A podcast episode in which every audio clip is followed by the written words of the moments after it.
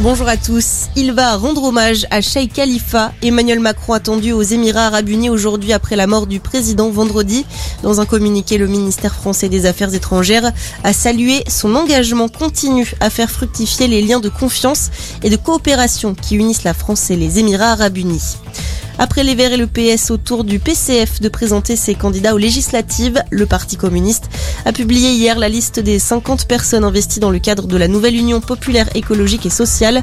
Parmi eux, le candidat à la présidentielle Fabien Roussel brigue le siège de député dans la 20e circonscription du Nord.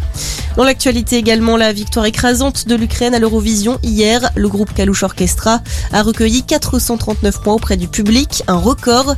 Une victoire saluée par Volodymyr Zelensky. Selon le président ukrainien, son pays accueillera bien le concours européen l'année prochaine.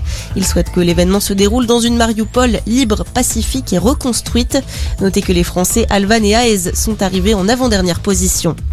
Des dizaines de milliers d'Américains et d'Américaines dans les rues hier pour défendre le droit à l'avortement. Plus de 450 manifestations ont été organisées à travers le pays alors qu'un arrêt historique qui protège le droit à l'IVG au niveau national pourrait bientôt être annulé par la Cour suprême. 3000 personnes ont notamment défilé à New York, 5000 à Houston au Texas, des milliers également à Los Angeles. Et puis le foot et la 37e journée de Ligue 1 a commencé à rendre un premier verdict. En haut du classement dans la course à la Ligue des Champions, Monaco a pris la deuxième place à Marseille. Les Monégasques qui ont battu Brest 4-2. L'OM de son côté a perdu sur la pelouse de Rennes 2-0. Les Rennais pour l'instant quatrième et donc avec un pied en Europa League. Mais rien n'est joué et en bas du tableau, les jeux sont quasiment faits. Bordeaux devrait bien être relégué en Ligue de la saison prochaine après son match nul contre Lorient 0-0. Saint-Etienne prend la place de relégable après sa défaite contre Reims 2-1.